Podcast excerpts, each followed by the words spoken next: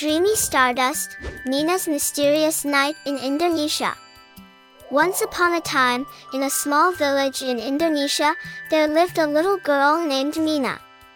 Nina dwelled among lush rice fields and the shade of coconut trees, with her shining black hair and curious eyes. Every evening, as the sun dipped below the horizon, Nina's grandmother would take her to a bamboo chair in the village. There, she would share tales of the magical archipelago, stories of rainbows, mystical creatures in the jungle, and traditional Indonesian folklore.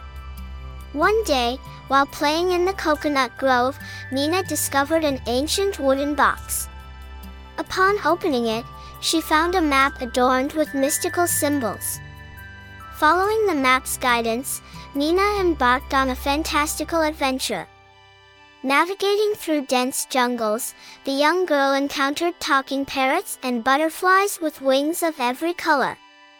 They became her companions, exploring the wonders of Indonesia together. Eventually, Nina and her newfound friends discovered a mysterious waterfall.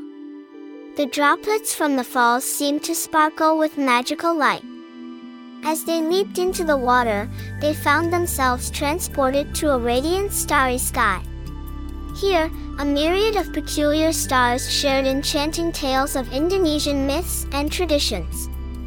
In the starlit sky, a luminous star revealed to Nina the beauty of Indonesia's mythology. The young girl and her friends sang and danced, creating a night filled with love and laughter.